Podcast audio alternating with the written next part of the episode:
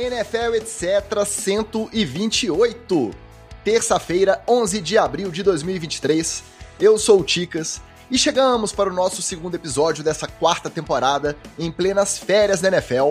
Mas como sempre, o que não faltou essa semana foi notícia, foi intriga e foi fofoca. Caso você ainda não saiba, este aqui é o nosso verdadeiro arroz com feijão do NFL etc. Os bastidores, as curiosidades, as polêmicas e tudo aquilo que você não ouve na mídia tradicional é justamente o que você ouve aqui.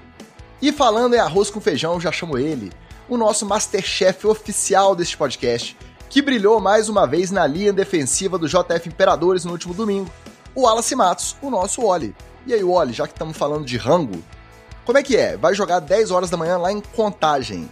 Qual que é o, o o pré-jogo, qual que é o pré-aquecimento, qual que é o café da manhã de um jogador de linha defensiva do futebol americano nacional? Conta pra gente. Fala, Ticas, fala galera ligada na NFL, etc. É, em Minas, dentro de Minas, não tem erro. Cafezinho, pão de queijo e tá pronto aí para mais uma batalha. É, é, claro que teve gente aí que gosta, né, de florear um pouquinho com energético. Tem uma galera aí que comeu macarrão de manhã também, mas esse é o pessoal mais esfomeado, a OL, por exemplo, veio comendo uns 15 sanduíches. Normal. É, mas isso aí, normal, né? Então, é. Mas eu, como pobre mortal, Harris mortal, comi uns 5 pães de queijo e tomei uns 4 cafezinhos. E quanto tempo antes, para não ter aquele problema de câimbra igual do Lamar Jackson lá aquela vez? É, então, é, eu costumo cessar a alimentação uma hora e meia, duas horas antes do jogo. Aí dá tempo de fazer tudo que tem que fazer e chegar leve para jogar. Mas tem gente que aí que come até na beirada do jogo. É, tem uma galera aí que gosta de consumir alimentos hipercalóricos no intervalo. É, eu não aconselho. É, Para mim, seria é, fator Lamar total. Mas quem tem, que, tem estômago que aguente. Fator Lamar que o Wallace diz é porque pode ocorrer câimbras né, durante é, a não, partida. É, é piriri mesmo. Chama piriri mesmo. Eu já, eu já experimentei algo do tipo numa meia maratona, não é agradável. Falando em piriri, quem também está aqui é ele. O homem que teve que ver, ó, olha o domingo desse cidadão. Ele teve que ver primeiro seu time do FABR jogando de longe, porque tá machucadinho, não pôde comparecer. Segundo, viu o seu time do futebol da bola redonda levar um verdadeiro chocolate no domingo de Páscoa à tarde. Tá aí o piriri, que você não entendeu, o, o gancho ficou fazendo careta aqui para mim na gravação. Isso. Além disso, ele também teve que ver o time dele, da NFL, perder a disputa pelo filho pródigo, pelo wide receiver que ele criou lá, amamentou lá, treinou, e aí, na hora dele voltar para casa, ele não quis voltar, ele tomou outro rumo. Aí eu pergunto, pelo menos um chocolatinho rolou aí, Magal?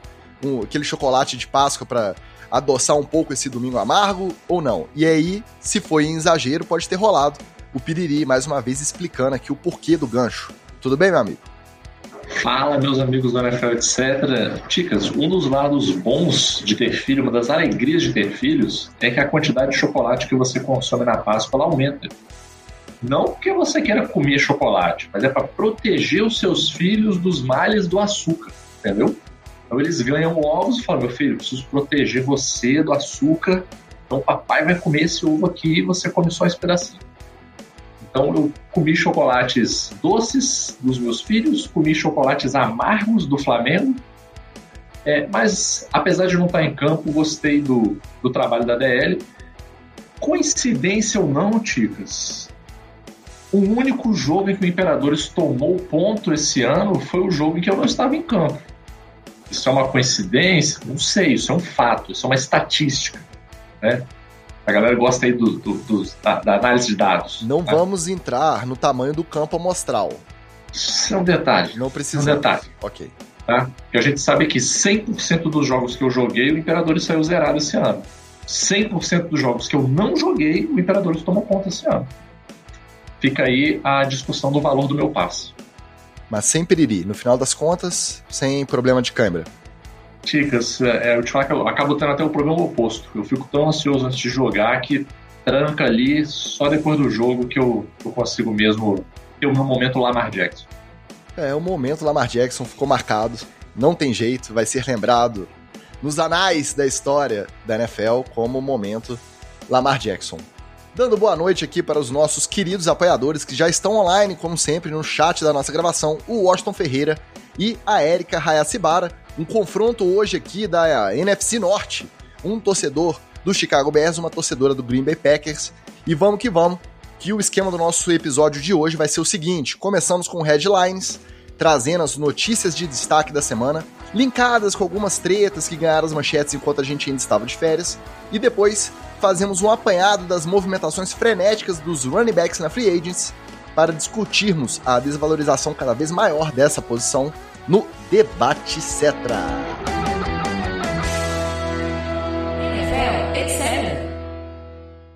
A gente já comentou um pouquinho ali na abertura a notícia do domingo, e aí vamos agradecer até tá, ao GM dos Ravens, ao agente do, do Odell, porque ela veio no domingo, então a gente chega na terça-feira, ela ainda não tá muito velha, ainda tá em tempo da gente comentar legal essa notícia, foi a contratação do Odell Beckham Jr. pelo Baltimore Ravens, a princípio para a temporada 2023. Pela bagatela de 15 milhões de dólares garantidos, sendo que esse valor pode chegar até 18 milhões de dólares caso o recebedor cumpra algumas metas de disponibilidade, de desempenho, mas reza a lenda que essas metas serão fáceis de bater, que não é nada muito absurdo pro Odell conseguir jogar esse ano em Baltimore e sair com 18 milhões de dólares na conta. Aí veio a dúvida. Não é do feitio do Baltimore fazer uma contratação deste tamanho, desse porte, principalmente para a posição de wide receiver, muito menos no momento de disputa de contrato com seu, sua principal estrela, com seu principal jogador, o Lamar Jackson. Temos duas interpretações, eu quero saber qual que é a mais factível para essa movimentação. A primeira é sinal de que, ao contrário do senso comum, os Ravens sabem se negociar com uma estrela, ou é desespero, é uma demonstração de que, apesar de ter essa fama de time organizado, eles podem estar trocando os pés pelas mãos, tentando apelar para não sair com essa fama de que não sabe negociar, de que tá queimando o filme aí nessa negociação com o Lamar. É pro bem ou é pro mal a contratação do Odell Beckham Jr. pro Baltimore Ravens? Eu vou, eu vou acrescentar mais pimenta nessa interpretação aí, porque é, para mim é sinal de que uh, se perder o Lamar, o Ravens já tem quem apostar na venda de camisa para idolatria, que é o Odell. É, ou seja, já está se preparando para que perca o Lamar. Mas, ao mesmo tempo, pode tentar fazer um jogo duplo de mostrar para o Lamar, falar, ó, você vai ter um alvo aqui bacana para você fazer uma duplinha legal e jogar o ano que vem, se você aceitar os nossos termos, os nossos salários, né, nossa proposta.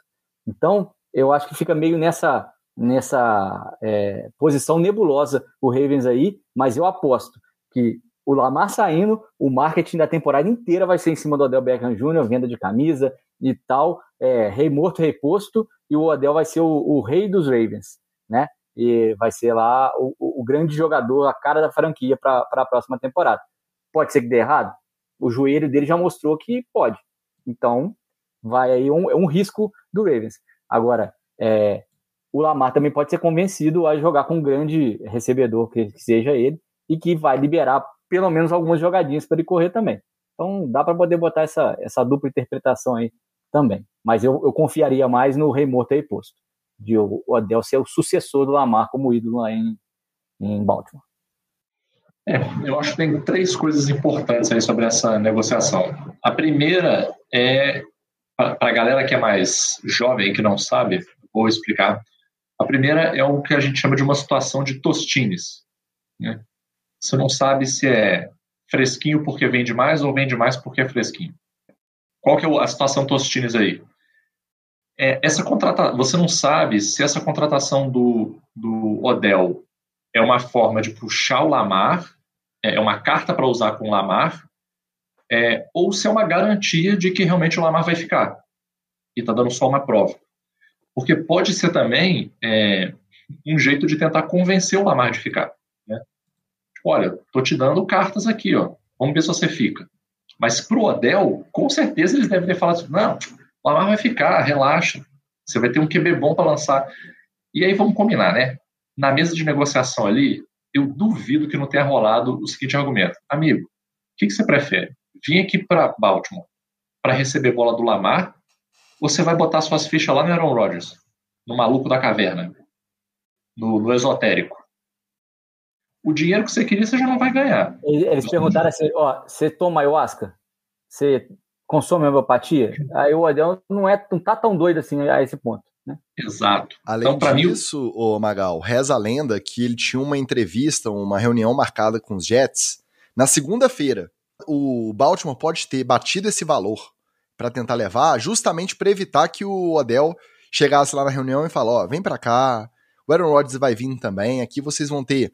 Você mesmo comentou na semana passada que vocês vão ter a vida de superstars vocês dois aqui, os Jets estão carentes de ídolo há tanto tempo, nesse mercado que é Nova York, aí os Ravens falaram, ó, 15 milhões para você não nem ir na entrevista, ele topou. É, então, para mim, o primeiro ponto é esse, assim. É, tem que entender qual foi a, a jogada, qual foi a estratégia aqui. Se foi trazer o Odell convencendo ele de que o Lamar ia ficar, ou trazer o Odell para convencer o Lamar a ficar. Isso é uma dúvida que está no ar. O segundo ponto é o seguinte: a galera ficou muito assustada com o salary cap, né? Por 15 milhões e tal. Só que, se você for olhar com calma como é que foi a negociação, o efeito no salary cap é muito baixo. Não dá essa porrada tão grande. O que deixa um pouco mais seguro também, para não dar aquele efeito que algumas pessoas andaram comentando aí, por exemplo, de ah, agora gastou uma grana com o Adel, como é que vai fazer para dar dinheiro para o Lamar? Aí não vai. Então, a questão do dinheiro, para mim, ela não, não é problema. O que, que ela diz, essa questão do dinheiro? Ela mostra que existe espaço para você dar uma grana a mais para o Lamar, sem prejudicar o cap. Essa, essa, esse manejo existe, ele, ele tem aí, só é questão de se ele vai ser feito ou não. E o terceiro ponto, que para mim é o mais importante, é o seguinte: se a gente for olhar de forma fria hoje, é muito mais provável o Lamar ficar do que o Lamar sair para outro lugar. De forma fria, sem emoção, qual que é a única situação que eu particularmente vejo, as duas situações que eu vejo de alguém é, talvez balançando o Lamar? O Jets, porque tem grana no salary cap para gastar. E o Jets, vamos combinar, né? O Jets já tá naquele, que, que é um peito para quem tá cagado?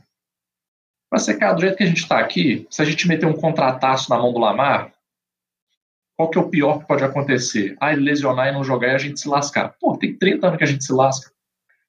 Né? Já não tem muito o que perder.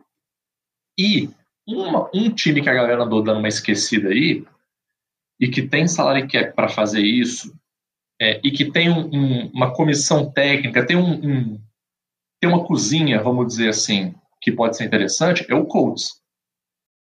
Só que o Colts teria que fazer assim um, para usar o inglês necessário aqui, é um power move, né? Tem que fazer um movimento, cara, de all-in, de botar tudo na mesa e de repente trazer o Lamar. Seria uma parada explosiva aí na, na off-season. É, não, é, não é característica do coach, né? O, é, o, pois é. Historicamente, o coach vai buscar no draft, ele vai na, fazer o jogador ao invés de. de e vamos combinar, né? O, o Colts andou errando muito em contrato de QB ultimamente, né? Então, assim, é, eu acho que o mais provável é que o Lamar vai acabar ficando mesmo. Vai ficar lá nos Ravens. E, e quer queira, quer não, tem um, só para dar um adendo aí, que a gente estava até comentando aqui antes de começar a gravar. O Adel chega como wide 1, né? Em outros times aí, ele não chegaria como wide 1, ele teria que segurar um wide 2 ali e ficar quietinho, né? E como o ego dele é pequeno, isso aí para ele também deve ter feito uma diferença. Eu concordo contigo, principalmente no sentido de todos os reportes aí, vem um insider, o próprio Lamar postou story com. repostou, na verdade, o story do Adel, anunciando oficialmente que é para Baltimore. O Lamar se colocou numa posição, aí eu não sei se foi oficialmente ou se veio através desses insiders, de que ele atuou no convencimento do Odell ir para Baltimore. Então, a gente acredita que ele não faria isso se ele já estivesse decidido a sair. O que ficou parecendo? que aquela oficialização do pedido de troca, que ele foi e tweetou, que tinha comunicado aos Ravens o desejo dele ser trocado lá no dia 2 de março, era uma estratégia para ganhar vantagem na negociação. Não necessariamente um fim de relação, um desgosto com o, a forma com que a negociação foi conduzida pelo Baltimore, que fez com que ele desanimasse de continuar por lá. Então mudou um pouco de figura. essa situação por conta não só da notícia de que o Ravens contratou o Odell, mas por conta da reação do Lamar, do que ele postou e do que os insiders noticiaram sobre a participação do Lamar nessa negociação com o Odell. Esse é o ponto 1. Um. Segundo ponto, em relação àquela hipótese dele não vai ter proposta mesmo, tá difícil dele ter proposta de outro time, pelo menos até o draft, no draft as coisas podem mudar de figura.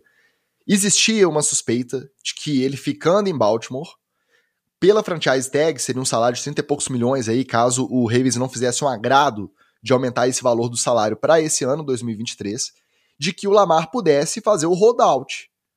Ele, ó, por esse valor eu não assino a minha franchise, eu não vou jogar. Então eu posso continuar no time, eu vou ficar, eu vou participar, vou ajudar ali, mas eu não vou jogar, eu não vou me expor a risco de lesão, eu não vou jogar. Eu acho que agora esse risco não, a gente não corre mais. Por quê? Se ele atuou desse jeito, chega o Odell lá, ele não tem proposta de outro time, ele vira pro Odell e fala assim: eu não vou jogar, fica estranho. Acho que é uma, uma hipótese que não, não vai rolar mais. Ah, aí, aí o Odell dá capacetada nele dentro do vestiário. Aí, aí é um negócio assim, holdout eu acho que acabou. E realmente. Aí, aí agora é só se o Baltimore bater o pé e falar assim: é, não, é isso aí, se você quiser esse contrato aí, acabou, e assume você a, a, a, o resto. Ou então falar assim: não tem dinheiro para te pagar, já que a gente pagou o Adel, que não tem, que não é verdade. Então... E vamos, vamos combinar um negócio, né? É, o Adel conseguir 15 milhões, lembrando que, ah, pô, beleza, no Super Bowl, ele, Super Bowl dos Rams, ele fez uma recepção e tal. Mas, cara, ele tá jogando dois, três jogos por ano. A bem dizer. Né? Ah, olha só, para um então, jogador assim, da, da, da, posição dele, o Odell hoje é um risco. Ele é, é um jogador lesion, um receiver lesionado Exato. gravemente no joelho. Aí olha a maloqueiragem é agora. Olha a maloqueiragem. Tu acha que o, o, o Lamar, lá na casa dele, tranquilo, aí vem a notícia. Odell assina com 15 milhões. Cara, deu aquela sacudida nele de, porra, eu preciso arrumar um agente mesmo. Se o cara descolou 15 milha o Odell, porra, o que, que ele não descolaria para mim? Eu preciso de um agente. Eu, cara, eu duvido que ele não tenha dado essa, essa tremidinha na base, cara. Porque não é possível, cara. Não é possível. Magal, a essa altura, depois de tudo que aconteceu, eu acho que a única coisa que não passa pela cabeça do Lamar é contratar um agente, ainda mais tendo esse contato direto e pessoal com o Odell, igual ele mostra ter. Era só virar e falar assim, cara, me passa o zap do cara aí agora que eu vou mandar uma mensagem para ele. Já era para ter feito, se não fez até agora, eu acho que isso não dá tremidinha, não. Agora, tudo bem, eu sou parte envolvida nesse processo, sou torcedor do Baltimore. No meu nick nessa gravação está bem-vindo Odell Beckham Jr., tá? Então, não vou dizer que a minha análise não tem um pouco de distorção clubista em relação a como eu enxergo essa questão dos valores. Mas, caro ou barato 15 milhões no Odell, vai depender de, primeiro, se o Lamar vai ficar em Baltimore e jogar ou não. Porque a gente nunca vai saber o quão decisivo essa contratação do Odell vai ser na decisão do Lamar. Primeiro. Então, Lamar decidiu jogar, e não que foi pro Super Bowl e ganhou, mas que fez uma boa campanha, chegou no playoff, vendeu duro uma derrota eventual no playoff. O caro ou barato do Odell vai ser primeiro analisado nesse sentido. Segundo, eu não tenho os números aqui, eu pensei nisso agora, eu não tenho os números para poder embasar meu argumento. Mas quanto que o Christian Kirk tá ganhando lá em Jacksonville? Você prefere o Odell um ano parado voltando de lesão ou o Christian Kirk saudável? O Adam Thielen saiu dos Vikings e assinou nos Panthers por quanto? Dois anos mais velho que o Odell. Quem você prefere como jogador? Quanto será que está pagando a mais? É, tem outros exemplos aí. Eu preferia, desses free agents que foram anunciados aí, na verdade não é free agents, deveria ser uma troca, porque ele ainda está em contrato. Eu preferia o DeAndre Hopkins, porque eu acho que, independente de ter sido suspenso por, por doping recentemente, eu acho que vem menos insegurança em relação à lesão, mas ele lidou com lesão ano passado também. Mas foi menos grave do que as do Odell. E eu acho que não ia sair tão mais caro do que o Odell. Então, se eu pudesse escolher, se eu fosse o GM, os dois estivessem dispostos a ir para Baltimore, eu preferiria o DeAndre Hopkins. Não sei nem se foi uma, uma opção cogitada. Mas eu entendo quem entre os dois prefere o Odell. E quanto que tá ganhando cada um? É isso aí. O mercado de wide receiver tá nessa faixa. Tem muito wide receiver aí pior ganhando até mais. Então, como tá tudo Chicas. super faturado, eu acho que não dá pra gente cravar que saiu caro por conta disso tudo. Não, eu acho que é mais o risco. né? Mas assim, o, peguei aqui os dados do salário do, do, do contrato do Christian Kirk. Ele está com um salário base de 1 milhão, 14 milhões de bônus, é, um workout bônus de 500 mil, e aí o, o dead cap dele vai a, chegar a 30 milhões, cara. Lembrando que né, ele não vai ganhar o dead cap, né? Tem que acontecer um monte de CIS. Mas ainda assim, é, é, realmente esse argumento aí faz bastante sentido. Porque e o outra, cara, vamos combinar. Dentro do é. cap, quando a gente compara, igual é, vocês compararam lá no início, ah, o quanto isso influencia no valor que vai ter disponível para pagar o Lamar.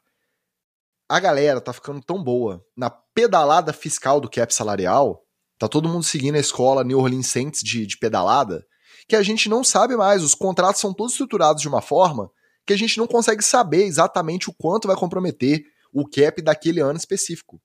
Aí é o que a gente sempre fala aqui.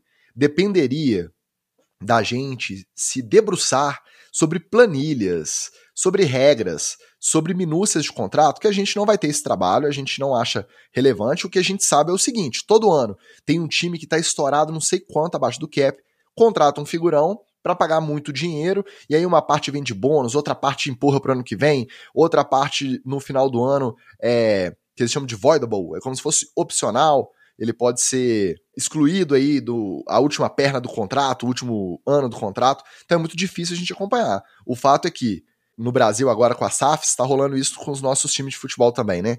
Tem torcedor de planilha agora, tem torcedor de resultado, tem torcedor de lucro.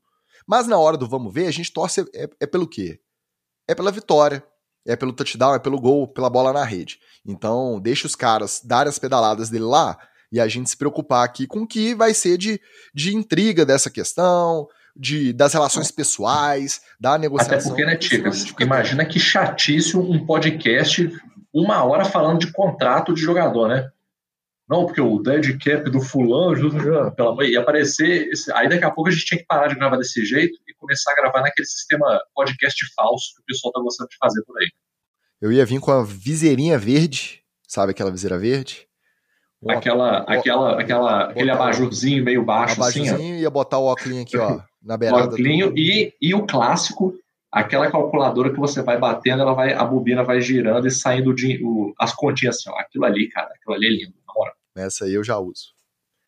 Boa noite para o nosso Anderson Brown, um homem que já esteve do lado da torcida de Odell Beckham Jr. com o seu Cleveland Browns, assim como o nosso Magal já foi torcedor deste recebedor maravilhoso.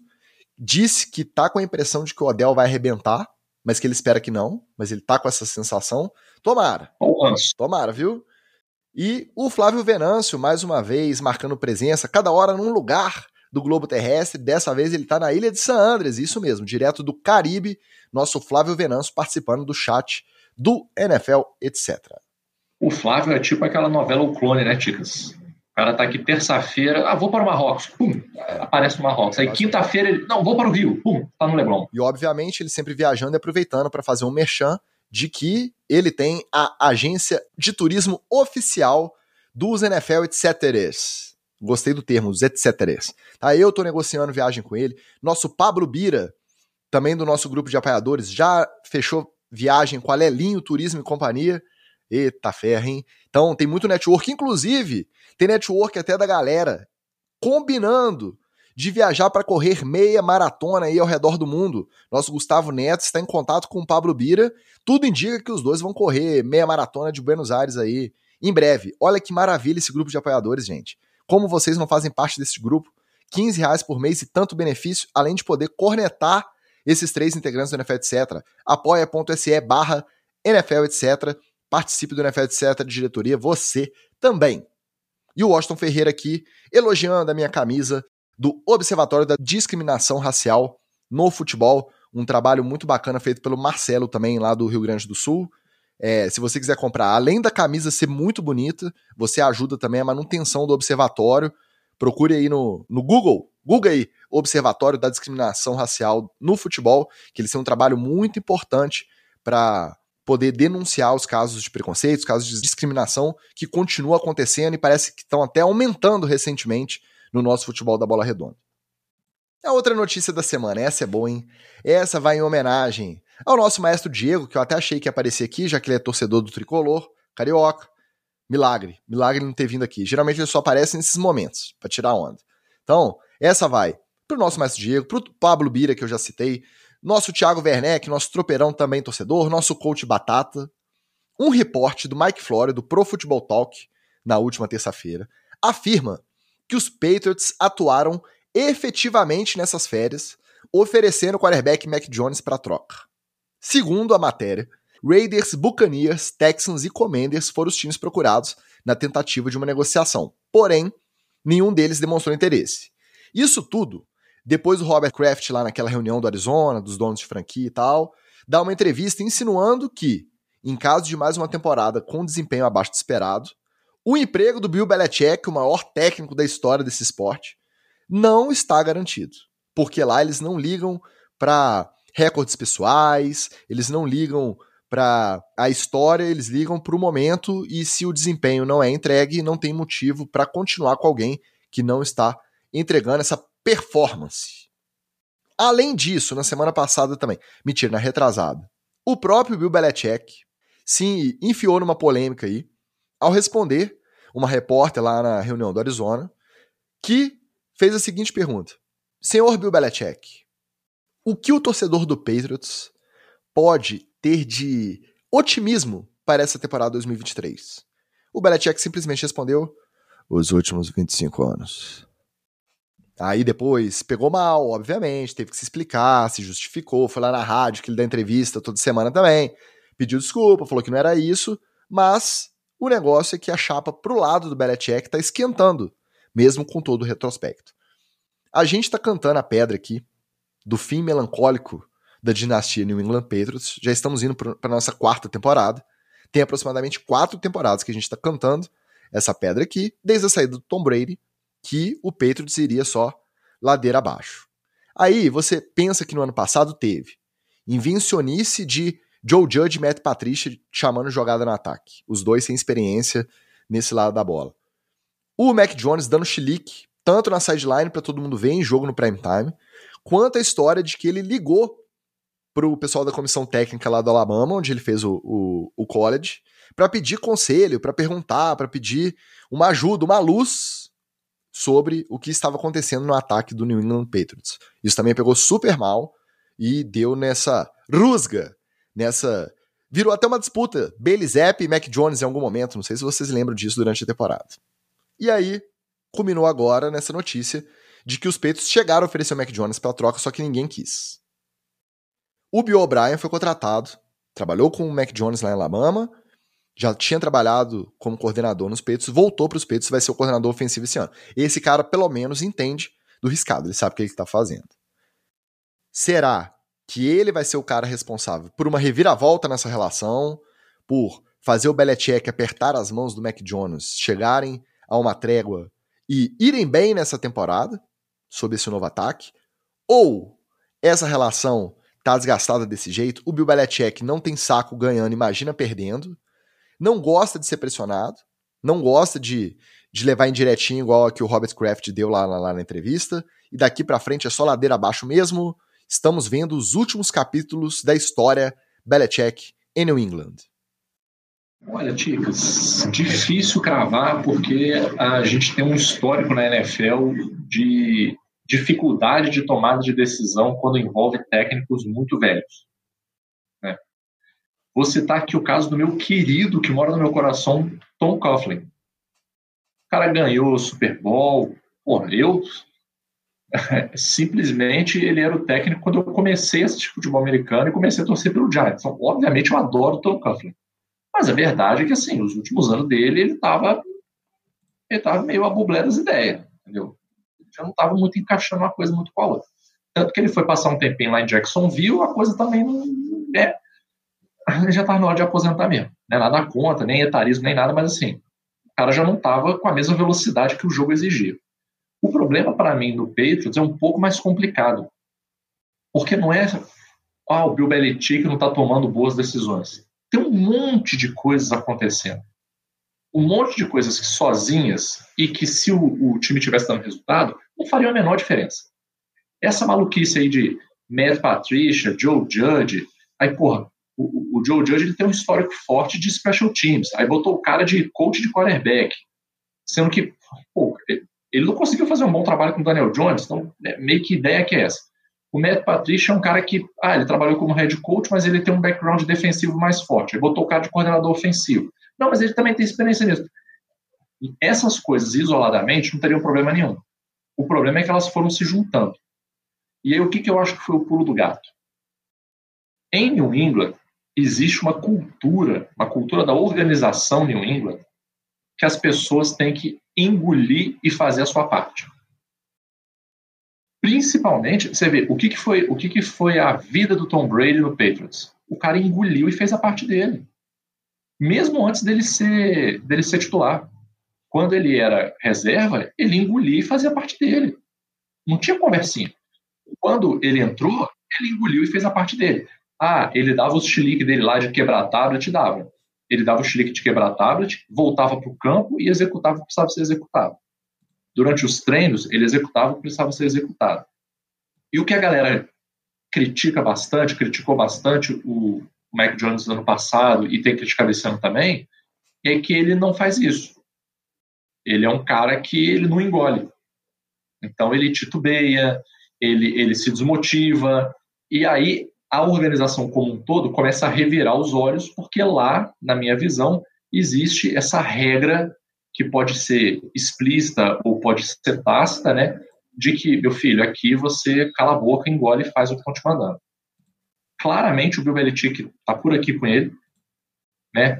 Já o, o Bill Belichick não botou o adesivo de vende-se no carro, mas toda oportunidade que ele tem, ele comenta que ele está querendo passar o carro para frente, né? Ele parou no sinal, ele comenta. Ele parou para encher o tanque, ele comenta que ele quer passar o carro para frente, só não botou o adesivo.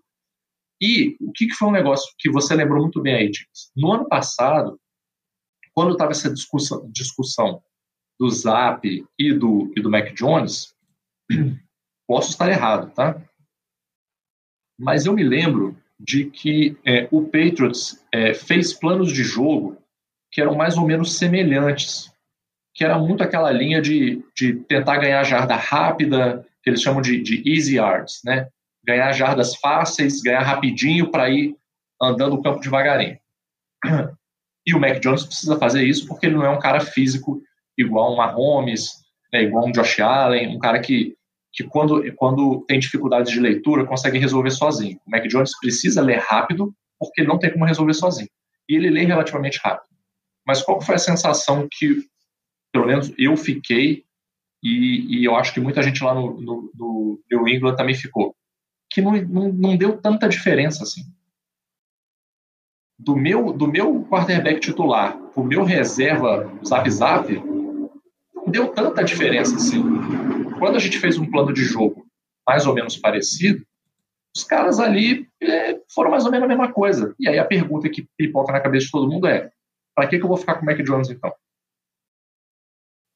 Então, eu acho que antes de ver o fim do Belichick, eu acho que a gente vai ver o fim do Mac Jones nos Patriots. E, cara, com certeza, eu acho que é questão de. Vou cravar aqui, mas uns dois anos no máximo, o Belichick também é, pendura, pendura a pranchetinha dele. Magal, mais ou menos a mesma coisa no funcionamento do ataque, inclusive, como o Wallace faz questão de sempre comentar, mais ou menos a mesma coisa, inclusive fisicamente, porque você tinha hora que você olhava um e outro, você não sabia diferenciar quem que era quem, o mesmo cortezinho de cabelo, os dois branquelo tradicionais ali?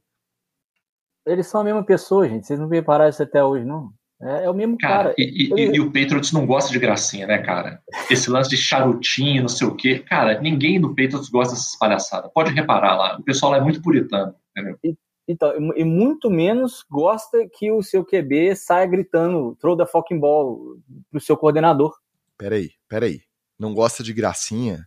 mas teve uma carreira inteira do Gronk lá, disputando luta livre, então, festa em vamos... boate. Então, assim, da porta para dentro, botar, mas aí você bate a meta, você tem que entregar, né, Exatamente. né? Então, mas vamos botar a régua. Mas vamos botar a régua. A régua do, do outro Tyrande é que o cara tentou, assassinou um cara e foi preso. o Gronk podia fazer a festa que ele queria, meu irmão. É Se ele não fosse preso por matar alguém, ele não fosse maluco, igual o, o, o, antecessor, ele estava de boa. ele podia quebrar lancha, ele podia botar fogo em carro, ele, eu só não podia cometer um assassinato. Se essa for a régua, realmente você não. tem razão. E você viu que o próprio Brady, ele só foi fazer maluquice de ficar jogando o, o troféu de um barco pro outro lá em Tampa Bay. Não, e, e aí, ó, Os anéis todos que ele é, ganhou é todo comportado.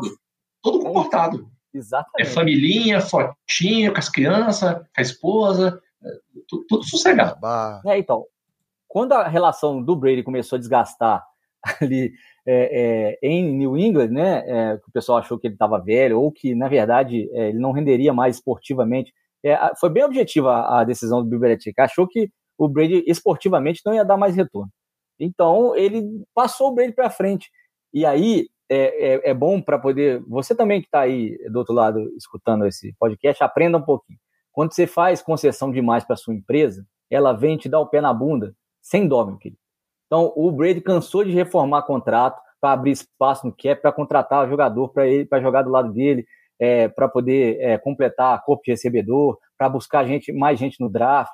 E ele foi, ia lá e aí abrir espaço para poder pagar mais para o Gronk, para pagar mais para o Fulano, Cicrano.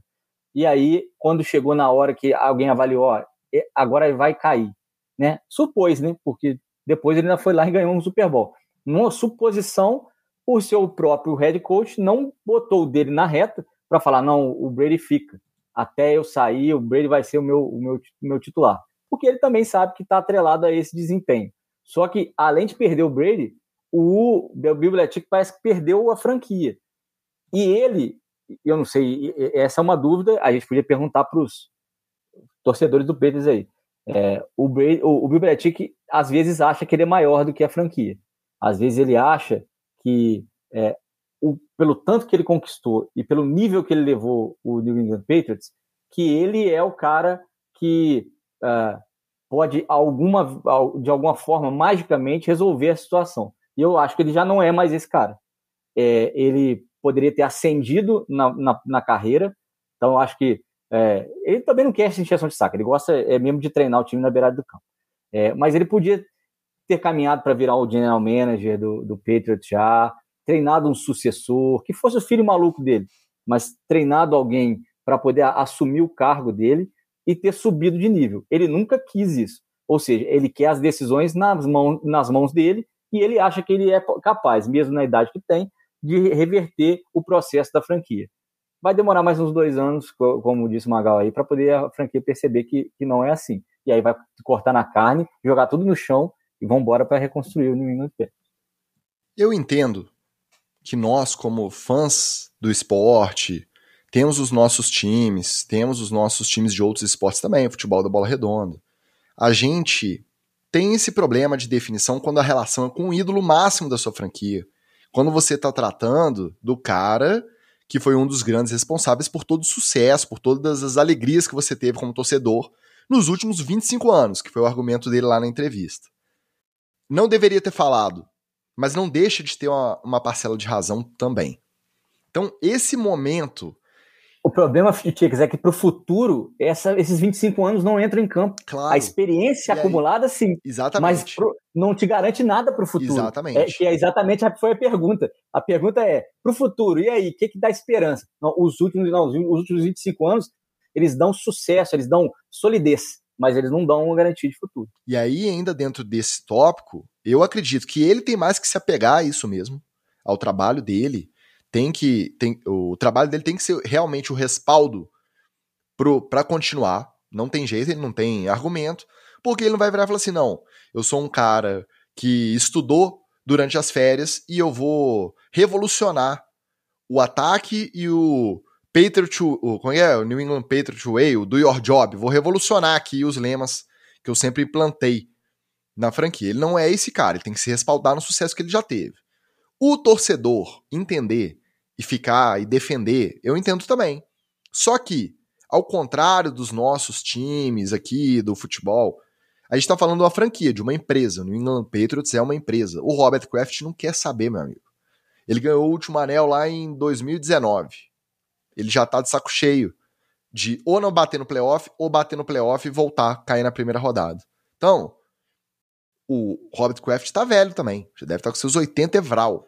Ele não vai viver para sempre. E ele não vai querer morrer sem ver mais um Super Bowl. Se o preço para mexer nessa estrutura e melhorar for a cabeça do Belichick, ele não vai ficar pegado aos últimos 25 anos. Quem fica somos nós, que somos fãs do esporte, que vamos ver um dinossauro aí, de repente ser demitido, pô. O maior técnico da história. Pode ser demitido. Não é o fim ideal. O fim ideal seria o quê? Lá em 2019, ganhou o sexto anel. Gente, um beijo, vou cuidar dos meus bisnetos e vou, mas ele não consegue. Então, eu entendo que essa relação seja complicada. Isso aí é, é o quem é fã do esporte e quem tá olhando de fora. Como torcedor, como rival, eu quero mais que ele fique lá mais três anos mesmo, esclerosado, inventando de trocar quarterback no meio do jogo, igual ele fez com o Zep e depois com o Mac Jones, e dando entrevista atravessada, tendo que explicar depois, é, gerando um clima ruim lá, lá no vestiário. Eu quero é, é confusão. Os Peitos já ganharam muito na nossa trajetória de torcedor aqui, já foram felizes demais, tá na hora da tristeza. Deixa o pau quebrar lá que tá ótimo. Falando em pau quebrar, depois daquela investigação eterna de assédio moral, sexual, sonegação fiscal e fraude no Washington Commanders, que na prática até agora não deu em nada, provavelmente o time vai ser vendido e não vai dar em nada. A punição foi toda definida ali por baixo dos panos entre os bilionários. O cara vai, vai ser obrigado, entre aspas, a vender o time e depois que chegar a nova gestão, vida que segue, o funcionário que se sentiu lesado, que quiser levar para a justiça comum que leve, a NFL vai lavar as mãos, é o que parece que vai acontecer. Mas enfim, Rolou essa investigação, tá rolando já há dois anos, e a gente comentando aqui, até agora não deu em nada. Na última semana foi a vez dos Cardinals também serem acusados de má gestão e conduta pelo ex-funcionário Terry McDonald, que trabalhou por vários anos lá em Arizona em diferentes funções executivas. Ele foi desde scout-chefe, o chefe dos olheiros, o top scout lá, até vice-presidente de relações de pessoal. E que, depois de ser demitido no começo desse ano, ele montou um dossiezinho, ele juntou uns papéis, umas provas, montou um dossiê e levou para a NFL com todas as acusações de discriminação e assédio moral contra o dono da franquia, Michael Bidwell. E além disso, ele destaca que no momento lá em 2018 ele foi forçado a usar um celular descartável o, o que eles chamam lá do burner phone, aquele que é não rastreável, aquele fora do, da linha e fora do sistema, por baixo dos panos. Diz ele que foi forçado pelo dono do time a usar esse celular descartável para manter contato com o general manager Steve Kine, que na época estava suspenso por dirigir embriagado. Ele foi pego logo antes do início do training camp em 2018, foi suspenso, deveria ficar completamente isolado, afastado do time e mesmo assim o dono forçou tanto o Steve Kine quanto o técnico da época, o Steve Wilkes, a continuarem em contato com o GM por baixo dos panos usando esses celulares descartáveis. Steve Wilkes, para você que não lembra, é o técnico que está processando a NFL junto do Brian Flores. Ele foi o one and done lá, traduz o one and done aí para mim, Magal. One and done. Essa eu quero ver. Porra, one and done? O cara foi lascado, foi cortado uma vez só. É, é, deu uma, deu uma só e aí a borracha enfraqueceu. É, deu uma e foi só. Assim, é, é, foi só, foi, foi, só essa, só, só essa, só essa que você vai ter. Só essa. Foi o bateu valeu, aí ó, bateu valeu. Foi só essa aí. Ele foi o técnico de 2018 e foi o, só esse ano. Foi demitido no final da temporada para eles contratarem o Cliff Kingsbury. E é o técnico que está junto do Brian Flores no processo contra a NFL, alegando justamente discriminação, tá? Nos altos níveis aí da, da liga. O Terry McDonald, que é o ex-funcionário que está processando aí, processando não, ele levou lá para a comissão arbitral da NFL decidir uma punição, uma indenização, alguma coisa assim. Ele disse que ele ainda tem esse celular. Ele disse que ele guardou o celularzinho, que ele tem como provar que isso realmente aconteceu. Aí, é. os Cardinals receberam essa notícia, lançaram uma nota oficial, que ao invés de falar que iam apurar, de se defender, de alegar que não foi bem assim, de que eventuais excessos serão apurados, eles simplesmente pegaram a nota para atacar a reputação do Terry McDonald, esse ex-funcionário. falando Isso que aí eles tem um, um nome, tá? É, chama ad hominem. Quando você não tem argumento para rebater o que a pessoa te acusa, você vai e a- ataca a pessoa. Pois é. Que isso, é cultura demais esse podcast, pelo amor de Deus. cara. Mas você fazer isso durante o processo, a audiência lá, na frente do árbitro ou da juíza designada, tudo bem. Agora, na primeira nota oficial, depois da notícia de que você está sendo acusado, você lançar a mão desse recurso, ficou parecendo o quê? Desespero.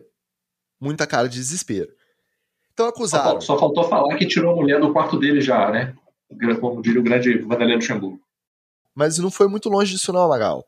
Acusaram ele de violência doméstica, falando que eles apoiaram o funcionário quando ele estava envolvido nesses casos de brigas familiares.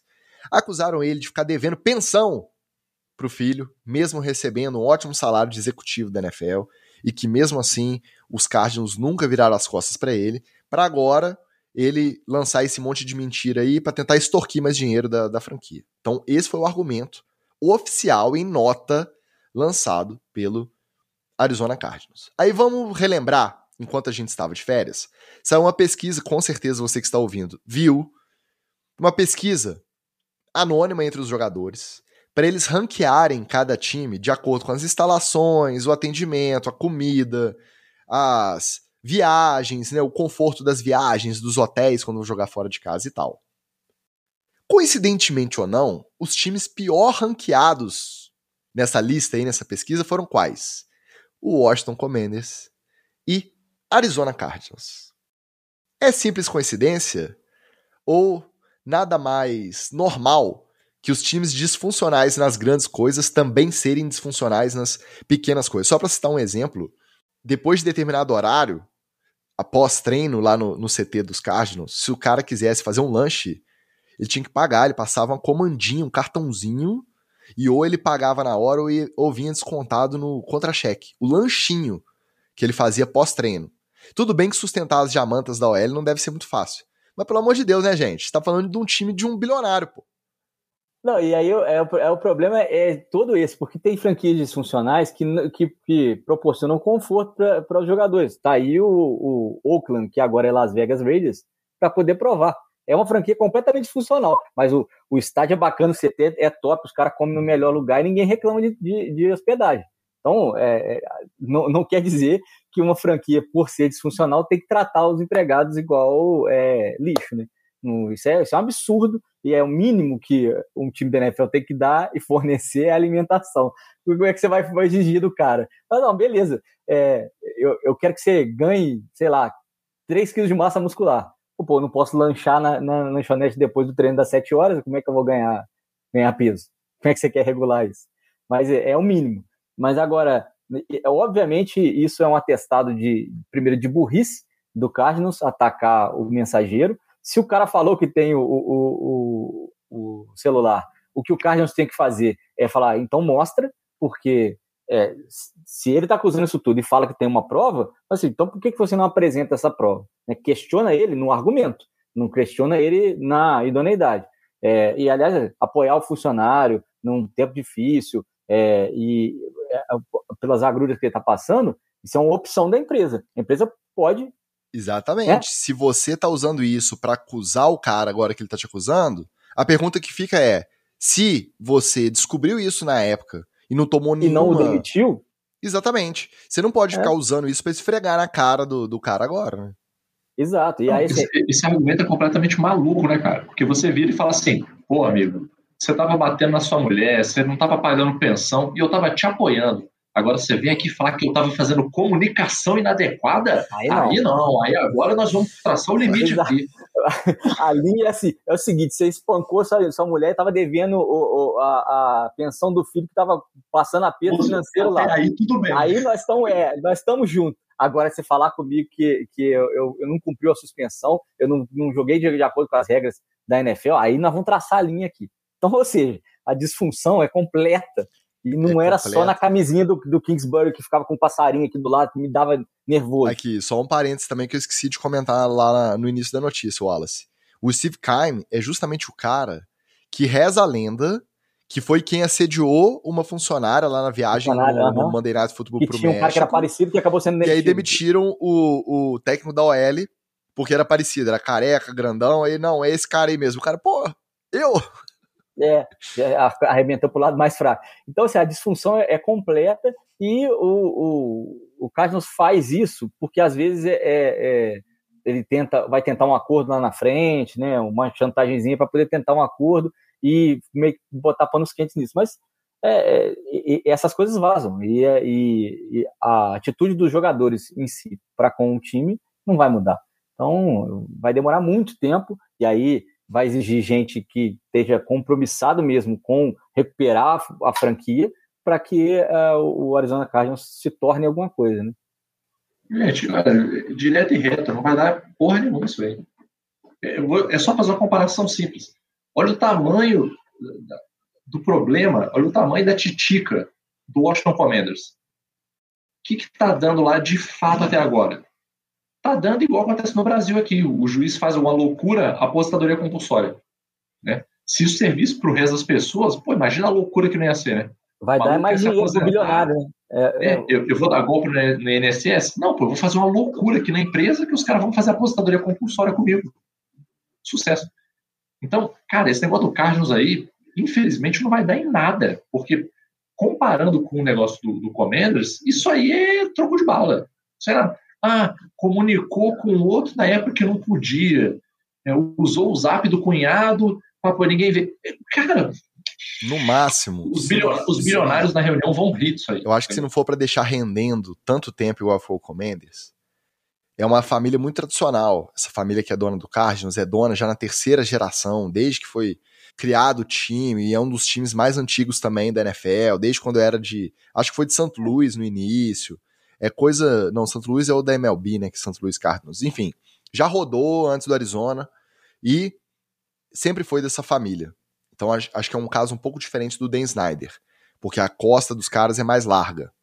O que me é, impressiona é que o Comendes a gente via esgoto de, de banheiro no meio da arquibancada, é, grade de arquibancada caindo em cima do Jalen Hurts. Então a gente já via um negócio totalmente. O Cardinals não. O Cardinals até outro dia levou o DeAndre Hopkins para lá, levou o DJ Watt para lá. Jogadores assim de de, de credibilidade, jogadores. Organizou aí, Super Bowl pô, no estádio. Pô. Estrelas, é. Fez o Super Bowl lá e tal. Aí, aí que eu te falo, não era hora de um DJ Watt aparecer numa Oprah pra meter uma entrevista? Bomba. O cara já aposentou, não deve nada para ninguém. A hora dele vai falar assim: vocês querem saber agora mesmo? Vou, vou esparrar a verdade aqui, ó. E sair contando os podres. Mas, cara, é, é, são podres muito pequenos. Sabe o que eu tava lembrando esses dias? aquela vazação de e-mail lá, o grande escândalo, não sei o quê. Tá? Virou, virou nada. nada. Virou nada, cara. Virou nada.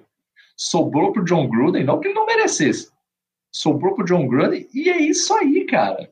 Acabou. Então, assim, ah, que o maluco usou o telefone que não podia, é porque o, ah, o, o, o cara fica fazendo é, assédio moral no trabalho. Meu amigo, dentro da NFL, Cara, isso aí não vai dar em absolutamente nada. Zero. Aqui, só mais um detalhe, já que você citou o Comendes, uma notícia também, acho que de ontem ou de hoje.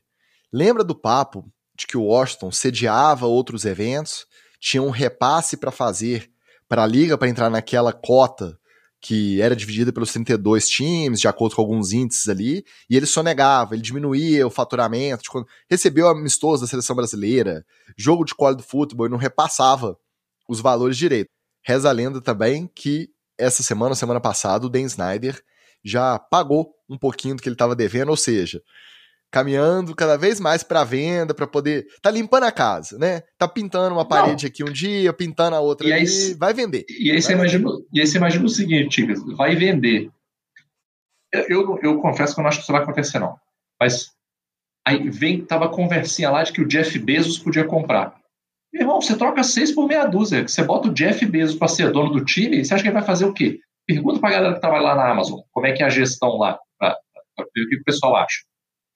Cara, olha, eu, eu tô rindo de nervoso, porque eu não sei como que isso aí vai, vai pode virar alguma coisa. Eu acho que para fechar isso aí, eu já vamos ver se eu vou acertar, mas para mim vai ser um caso muito parecido com o dono do Miami Dolphins do nosso Oli. Vai ser aquela coisa, ah, Você estava fazendo tempering aí, você estava negociando com o jogador ativo, com um contrato com outro time, com um técnico ativo. Ah, é, você estava fazendo as coisas por baixo dos panos, estava oferecendo dinheiro para tank, para o técnico perder. Toma aí, ó, seis jogos de suspensão, tá? Então, nesses seis jogos você não pode aparecer no seu camarote lá no estádio. Paga uma multinha aqui, perde uma pique de primeiro round. Inclusive, o Miami não tem pique de primeiro round esse ano por conta punição, da punição desse processo. Rodadas, né, cara? É, esse ano são 31 picks só no primeiro round, porque aí também não, não sobe ninguém. Só o Miami que não vai ter direito de escolher na posição dele. Vida que segue. Começou o segundo round do draft, já cumpriu a suspensão dele de não poder ir nos estados lá nos seis primeiros jogos. Acabou. Acabou. Vida que segue. Não tem mais nada a, a ser avaliado aí, a ser restituído, nada disso. Acabou. Eu acho que o caso dos Carlos vai ser isso. Pega o McDonald's, o McDonald's, ó, tá aqui uma indenização para você, 2 milhões de dólares, tá? Muito obrigado por trazer à luz esses fatos. Michael Bidwell, ó, os primeiros quatro jogos dos Cardinals em casa, eu não quero ver a sua cara no camarote, por favor, tá? Não apareça. Pode continuar fazendo suas ligações aí, de boa, mas ver se não dá mole de novo, beleza? Beleza. Vida que segue. Eu acho que vai por esse caminho. Na hora da verdade dos fatos, é por esse lado que a NFL caminha. O clubinho dos 32 bilionários. Só antes da gente seguir, vou mandar um abraço pro nosso Carlos Ferreira, o único torcedor do Arizona Cardinals registrado aqui na audiência do nosso NFL, etc. Vamos falar de running back então? Vamos. Bora pro debate Cetra. Não tá fácil ser running back na NFL. Inclusive tá cada vez mais difícil. Além de ser o cara que mais apanha dentro de campo, ele tá cada vez mais desvalorizado também. Primeiro, Olha os últimos drafts aí. Running back saindo cada vez mais tarde. Você não vê mais. Eu acho que o último running back top 5 aí de draft, top 10 foi o Saquon Barkley. Lá em 2017, pick 2. 17 ou 18? 17, né, Magal? Acho que foi 2017. Segundo pick, de lá para cá, só daí para baixo. Esse ano estão falando que tem um cara aí que é geracional. Um cara que vai mudar qualquer franquia. Estão falando que ele deve sair lá pro vigésima tanta pique. Já começa por aí. A desvalorização da função. Além disso, essa última agência livre foi um exemplo de como que eles estão desvalorizados pelos próprios times que os draftam. Não só pelos, pelos outros de mercado, não. O próprio time que vai lá, escolhe o jogador, na hora de renovar, fica assim, opa, peraí, não é bem assim, vamos resolver. Vamos falar aí de alguns casos, vamos exemplificar alguns casos. Primeiro, notícia de que os Titans também buscaram uma negociação, uma troca para o Derrick Henry. Simplesmente a cara da franquia lá. Não acharam ninguém interessado. Lembrando que ele faz 30 anos aí essa temporada agora. Além disso, Austin Eckler bateu recorde de touchdowns corridos na temporada 2022. Não aceitou os termos da proposta de renovação dos Chargers e pediu para ser trocado. Ninguém demonstrou interesse. Então, ou vai aceitar ganhar os 6 milhões dele lá. Aí olha só a comparação, ele foi o recordista de touchdowns temporada 2022. O salário dele estimado na renovação dos Chargers é 6,2 milhões de dólares. Ninguém ofereceu mais. A gente acabou de falar que o Odell ficou um ano e meio parado, sem jogar, sem botar um pé em campo. Vai ganhar 15 milhões. Beleza. Saquon Barkley não foi renovado igual seu amigo Daniel Jones. Aplicaram a franchise tag dele. Beleza. Ele vai ser um dos maiores salários da posição esse ano. 10 milhões e pouco de dólares. Um dos maiores salários aí ao redor da liga. Acho que só McCaffrey e mais um ou dois aí que estão na tag que vão ganhar mais que ele. 10 milhões. Sacou um Barkley, um dos melhores. Para alegria, essa foi a tristeza do Magal, né? Para alegria do Magal, Ezekiel Elliott simplesmente cortado dos Cowboys. Nessa questão do super contrato, que a partir de determinado ano é, é opcional, o, o Cowboys virou e falou assim: vou fazer minha opção. Não te quero mais aqui para te pagar esse tanto de milhões de dólares. Tá cortado.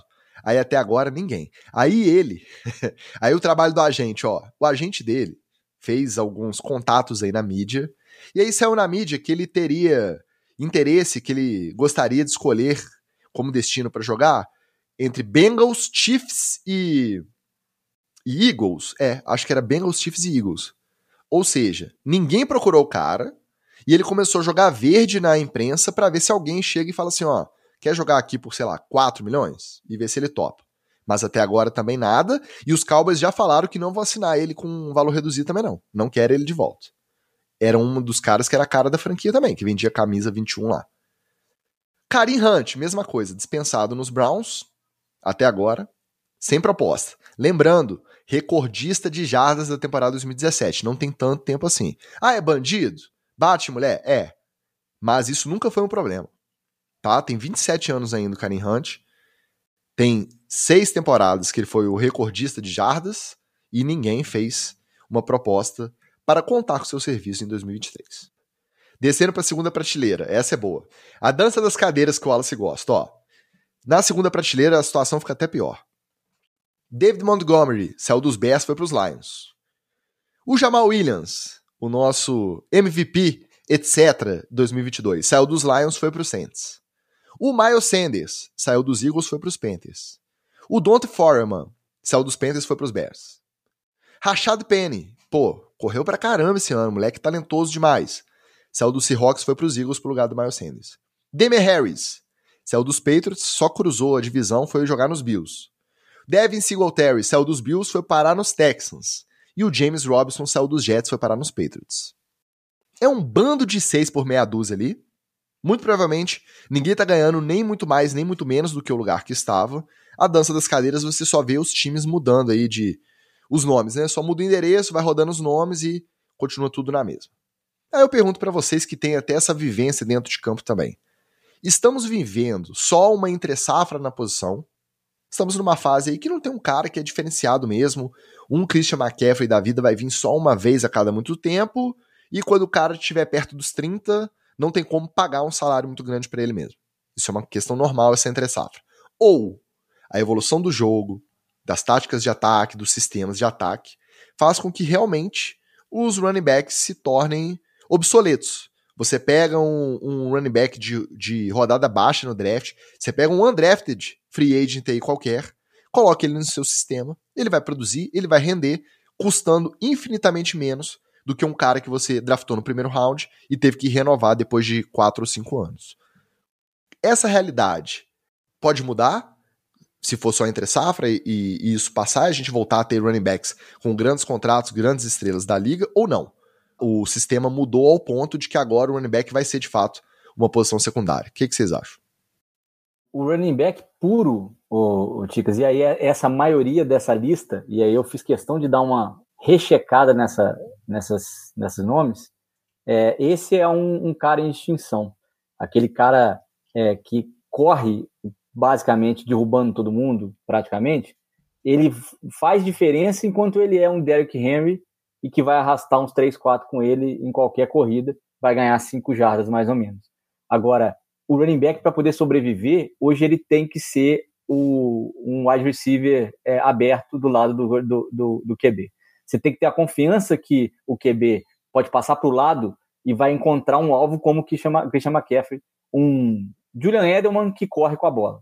É, porque esse passe curto é uma alternativa de jogo todas as, as equipes têm que usar ele para poder, inclusive, liberar a corrida do seu próprio QB, que é o que a gente vê mais acontecer agora, é esse QB ser um pouco, um pouco mais móvel. Então não faz sentido você ter dois jogadores móveis, sendo que o que está com a bola não pode passar para o outro que está um pouco aberto do lado dele ali.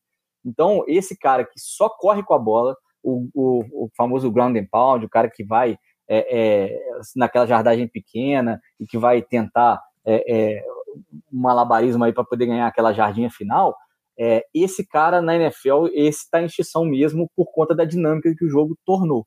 E esse cara, quanto mais novo for, quanto menos jogos no college ele tiver tido, quanto menos pancada ele tiver tomado, ele deve ele estará preparado fisicamente tão ou até mais do que um veterano de 3, 4 anos da NFL, que já deve ter lesionado várias vezes, que deve ter tomado umas pancadas boas aí, deve ter ficado por fora de concussão. Então, esse você pode deixar ele o draft lá para trás e realmente, se surgir um Christian McCaffrey da vida aí, é, um cara que receba bem passe, aí você vai e sobe para poder pegar ele. Mas de resto, é, você quer ver um cara que, que foi muito barato e que vai fazer sempre muito sucesso e que evoluiu muito esse ano? O Travis Etienne. que jogou em Clemson o tempo inteiro, era esse running back que é misto. Aliás, era criticado por isso, porque ele não é tão físico, ele não é tão fortão igual os outros running backs, mas ele pega passe como ninguém. E, está jogando do lado do, do brother dele de, de, de, college, que é o, o Sunshine. Então, é, a posição mudou, e se o cara não tiver boas mãos, não conseguir receber direito a bola, mesmo até em, em um pouco mais profundos, que seja numa jogada mais engraçadinha, acho que é, é ele não tem mais chance de ter nem é, subir para pegar no draft e nem dinheiro, de captar dinheiro. A gente viu o, a, a grande, é, os grandes contratos de running backs há duas, três temporadas atrás,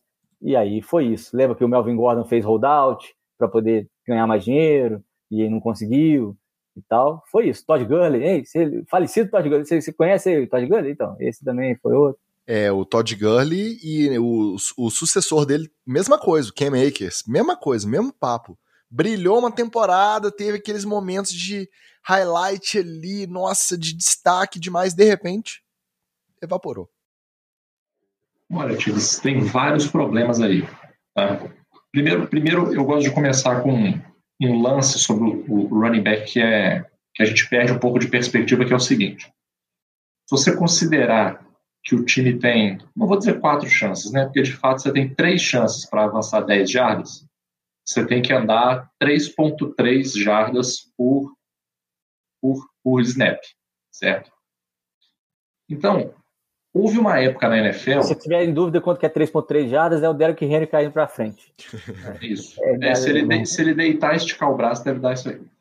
É, então, teve uma época na NFL em que você tinha caras que conseguiam fazer isso quase que em qualquer situação. Com a DL que eles tivessem, com a posição que eles tivessem, o cara ali, três jardinhas, quatro jardinhas, ele conseguia.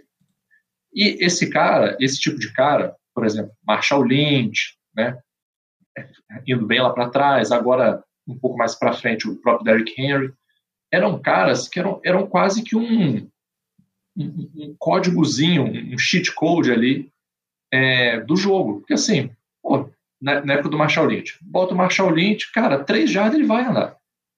Não importa quem está do outro lado. Três, ele anda.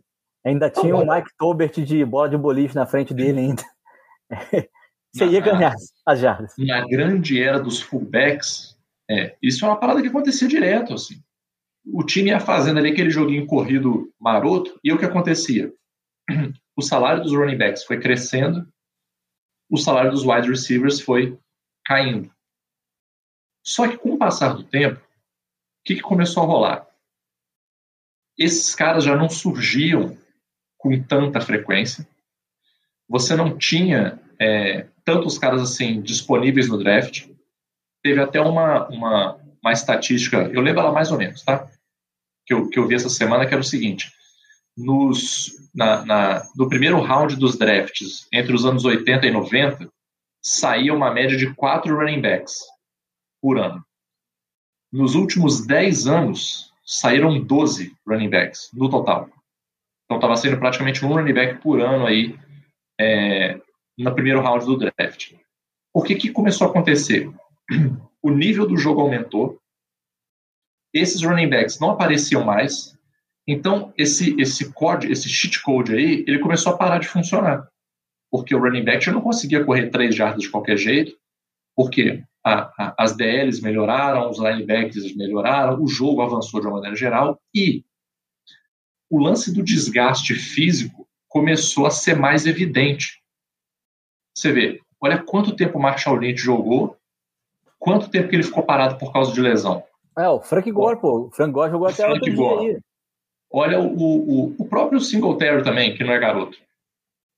Olha o Saquon Barkley, meu querido Saquon. Pô, adoro o Saquon, cara, mas assim, de cinco anos ele jogou legal dois, pô. É, conquistar essas três jadas ficou mais. A punição por conquistar essas três jadas ficou maior, né? E vou te falar, um dos últimos caras que fazia isso mais ou menos automaticamente era o próprio Ezekiel Elliott. Olha o que aconteceu com ele agora. Então, os running backs ficaram mais escassos no mercado, eles ficaram menos eficientes em campo e eles começaram a apodrecer mais rápido. Os times foram começando a perceber isso com um certo atraso e começaram a ver o seguinte: assim, não, peraí, Não adianta eu ficar metendo uma grana aqui em running back, lascando meu cap, para um cara que não vai gerar o efeito no jogo que eu preciso, se eu posso gastar muito menos dinheiro e ter um wide receiver bom, e ter um, um quarterback bom, né? Mesmo entre os quarterbacks um pouco mais estrelados, é, essa, essa, esse efeito no jogo, do jogo ficar mais difícil, do jogo ficar mais competitivo. Você vê, olha quantos times passaram perrengue nos últimos anos por causa de OL. E se você falar nos anos 80 e 90, a OL era bife. A OL era bife. Cara, qual é o seu peso? Quanto é que você faz de supino? Vambora. É, é, é, o, o, jogo era mais bruto nesse sentido, ele era menos estratégico. Hoje, pô, você muda o cara, você não pode mudar o cara de, de right para left, você não pode mudar o cara de guard é, para tackle, porque isso aí não é uma coisa trivial. Então, eu acho que o cenário como um todo mudou. E tem uma última coisa que eu acho que a NFL já sacou, mas não assume ainda, que é o seguinte: no final das contas, o draft é uma mega de uma loteria. E os caras não querem admitir isso. Eles fazem análise, scout, prospecção e analytics, o escambau. No final das contas, ninguém sabe porra nenhuma se o cara vai render ou não vai, se vai dar certo ou não vai. É, é uma grande, é uma grande loteria, cara. É uma grande loteria. E por que, que essa loteria ainda não acabou de vez? Porque a posição no draft ainda é uma moeda forte para os times negociarem entre si. O dia que a galera assumir, faz, assim, cara, vamos sentar na mesa aqui e falar a verdade, draft é loteria. Então vamos fazer o seguinte: vamos começar a sortear os caras. Sorteio. Não tem mock draft, não tem porra nenhuma. Tem lá, pode fazer até por rodada. Mas eu é loteria. Aonde você vai cair? É loteria? É. É, principalmente que você está falando aí de sete rodadas com 32 times escolhendo. Mas sua chance de acertar nessa loteria, ela melhora se você tiver aí nas 10 primeiras das 260 e tantas concordam. Ah, não, sem então, dúvida. Eu acho que dúvida. continua sustentando justamente por isso. Porque esses 10 aí, às vezes 10 é muito. Essas 5, 6 primeiras aí, a garantia de sucesso dela tende a ser, não significa que vá ser, mas tende a ser maior. Aí só isso justifica uma estrutura para você ficar até lá na sétima rodada tentando achar um Brock Purdy ou um Tom Brady, que é uma coisa que acontece uma vez a cada 20 anos. Não, não vai, não acontece você vê que esse draft, cara, né? a, a, a coisa virou tão galhofa que eu confesso que é, eu, eu nunca tinha visto isso. É, eu, eu, realmente eu descobri isso com o Brock Purdy. Eu não sabia que os caras botavam a camisa mesmo de irrelevant, assim. Eu, eu não sabia que fazia essa chacota. Eu achava que era só um nome que todo mundo usava, mas eu não achava que era uma coisa institucionalizada de tá aqui o cara é o irrelevante, parabéns o irrelevante. Porque, vamos combinar, esses últimos rounds aí, cara, os caras deixam os estagiários lá para draftar, entendeu? Porque não faz a menor diferença. O que, o que de fato eu acho que vai mudar o cenário dos running backs não é ficar aparecendo running back estrela. O que vai mudar o cenário dos running backs é quando taticamente e estrategicamente os caras bolarem outras formas de usarem running back do que o que se faz até hoje em dia. E eu não sei se isso vai acontecer no curto prazo. Eu acho que não. Eu acho que só vai acontecer lá no médio prazo. Porque essas, essas posições, né, igual o Tyrande, né, ainda são posições que dependendo do seu esquema, elas funcionam bem, dependendo do cara que você tem. Então, pô, se eu tenho um Gronk, se eu tenho um Kelsey, é uma coisa. O próprio Gesick aí do Wallace, cara, é, é meio que o pseudo Tyrande, né, mais ou menos, funciona. Ah, já, na, na, pois é, era ex, né, ex-nossa. É. Eu, eu acho que é um, é um, Ele não sabe dançar. Ele não sabe dançar. Ele, ele passou vergonha na temporada passada. A gente mandou embora. Eu acho que não é uma questão de safra, Ticas. É uma questão assim de a galera se ligou que running back não é um bom investimento.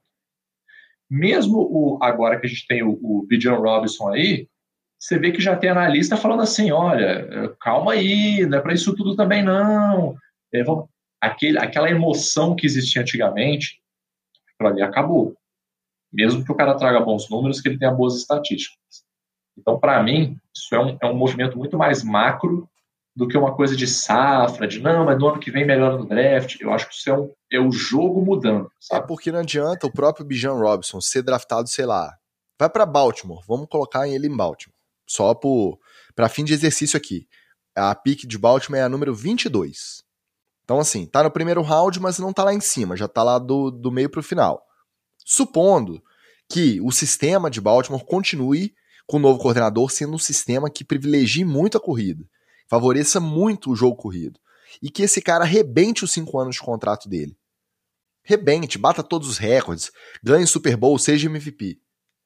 Nada garante que quando chegar na hora dele renovar, ele vai renovar por 15 milhões de dólares da temporada. Por quê? Porque eles acham que eles vão pegar qualquer um outro aí, running back, que veio também cinco anos mais novo, com o mesmo porte físico, com os mesmos atributos ali, eles vão moldar esse cara para ele ser o novo Bijan Robinson.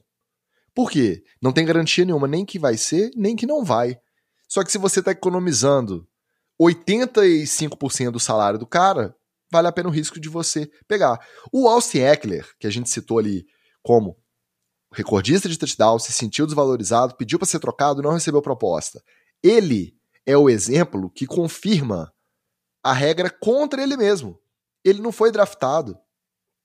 Ele é undrafted free agent. Que os Chargers pegaram, recrutaram, treinaram e ele virou esse ótimo running back que ele é. Inclusive, inclusive porque foi o Melvin Gordon sair, né? É, lá fazer o holdout dele lá e ele teve espaço. Ele teve espaço. É, e, e, tem, e tem viés de confirmação aí, porque a gente nem pode pegar esse caso é, de regra, né? Porque a gente não vê assim os times pegam um monte de running back aí, chamam, não dá em nada, eles demitem o cara, a gente nunca fica nem sabendo o nome do cara.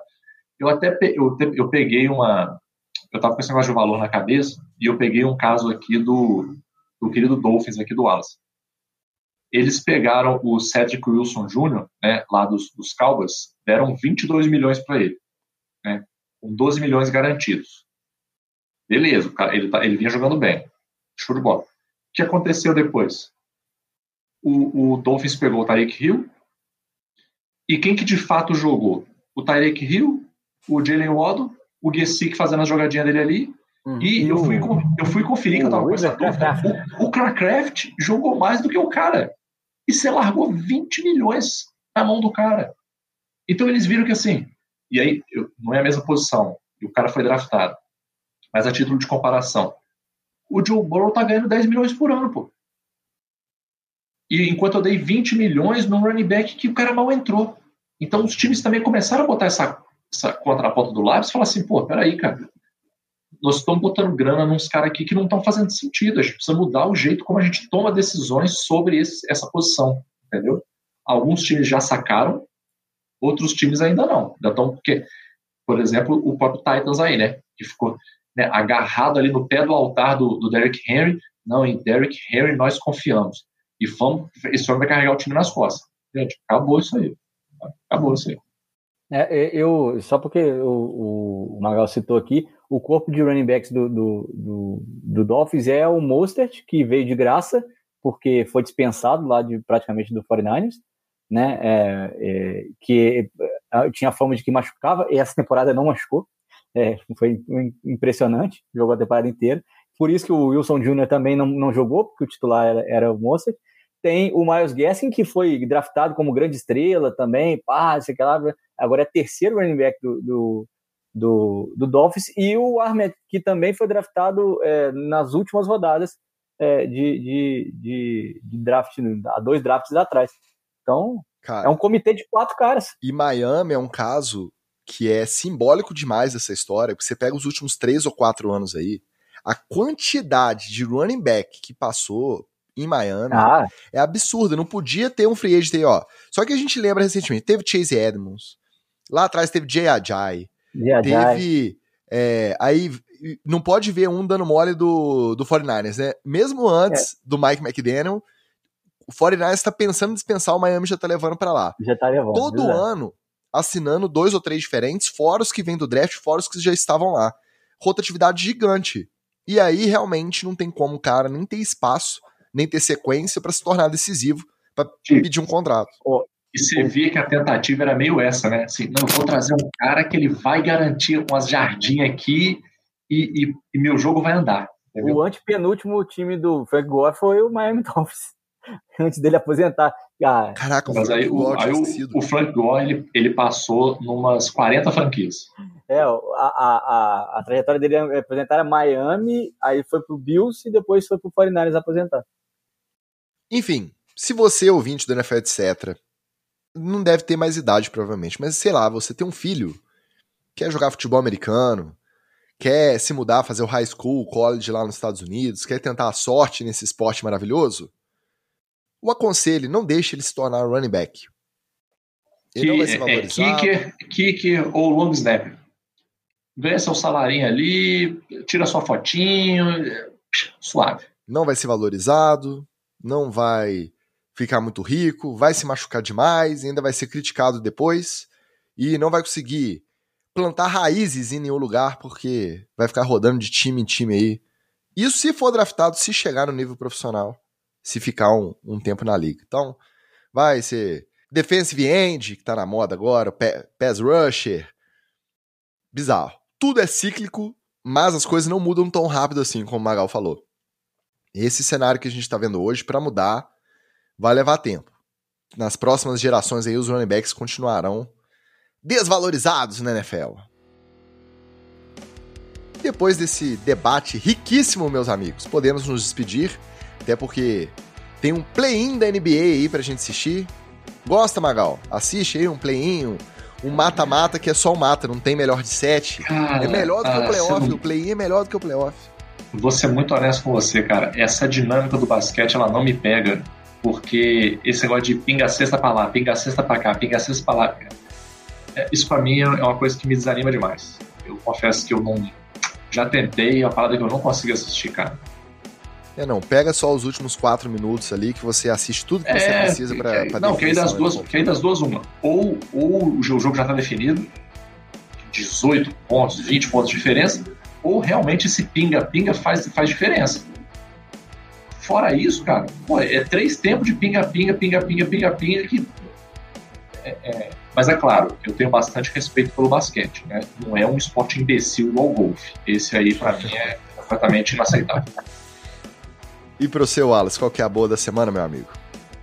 Não, então a boa da semana é dar uma recuperada, porque grama sintética molhada foi, foi difícil lá, lá em Contagem. É, mandar um abraço pro pessoal lá da Federação Mineira, né? Um beijo pro PH, cara. O PH tava triste, lamentando lá que eles embarcaram o campo e estava chovendo, não dava para ver a marcação, mas foi secando a partida e a gente foi vendo as linhas, as linhas vão magicamente aparecendo quando vai secando a, a, o lugar da, da partida lá em Contagem. É bem legal conhecer um outro, um outro campo, né? E a, a galera dos, dos times reunidos, quatro times no mesmo lugar, então foi bem, bem legal essa troca aí. Apesar de a gente ter, ter chegado é, é, já para jogar e, e, não ter ficado muito depois dos jogos, mas deu para dar um, um alô ao pessoal do Tigres, até o pessoal do, do América, o Locomotivo estava lá também. Então, essa integração do futebol americano é muito legal é, de passar. É, vai ter agora o final de semana do Wild Card e a gente só volta a campo nas semifinais. Então, é, um abraço para todo mundo aí que esteve nessa campanha. Primeiro lugar na primeira fase do Gerais Ball. Bora manter isso aí para chegar na final. Bora manter isso aí. Deixa eu lá ver meu basquetinho. Um abraço e até semana que vem. Valeu!